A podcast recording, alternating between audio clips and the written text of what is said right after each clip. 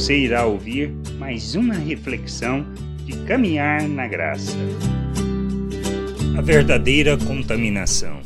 No Evangelho de Marcos, no capítulo 7, do versículo 20 ao 23, Jesus ensinando sobre a contaminação afirma e dizia: O que sai do homem, isto é, o que o contamina. Porque de dentro do coração do homem é que procedem os maus desígnios, a prostituição, os furtos, os homicídios, os adultérios, a avareza, as malícias, o dolo, a lascívia, a inveja, a blasfêmia, a soberba, a loucura. Ora, todos estes males vêm de dentro e contaminam o homem. Precisamos entender que não se trata de aparência, de isolamento, muito menos da imposição de regras, mas da compreensão da obra de Deus em nosso favor nos fazendo um novo ser, semelhantes a Cristo, a imagem de Cristo. Temos um novo coração, segundo o seu coração. Por isso, tendo o entendimento que temos da mesma natureza de nosso Deus,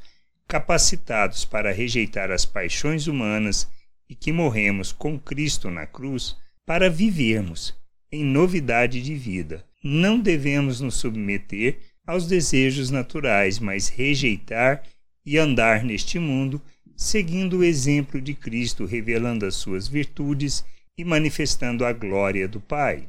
Não somos contaminados pelo que vem do exterior, pelo que vem de outras pessoas, muito menos por comida ou forma de vestir, mas somos contaminados quando andamos segundo o coração natural, não rejeitando as suas paixões, ignorantes quanto à obra de Deus em nós que a gente possa entender e buscar o conhecimento do Senhor, a compreensão da Sua vontade, a perseverança em crescer e buscar o conhecimento daquele que nos salvou. Graça e paz sobre a tua vida. Amém.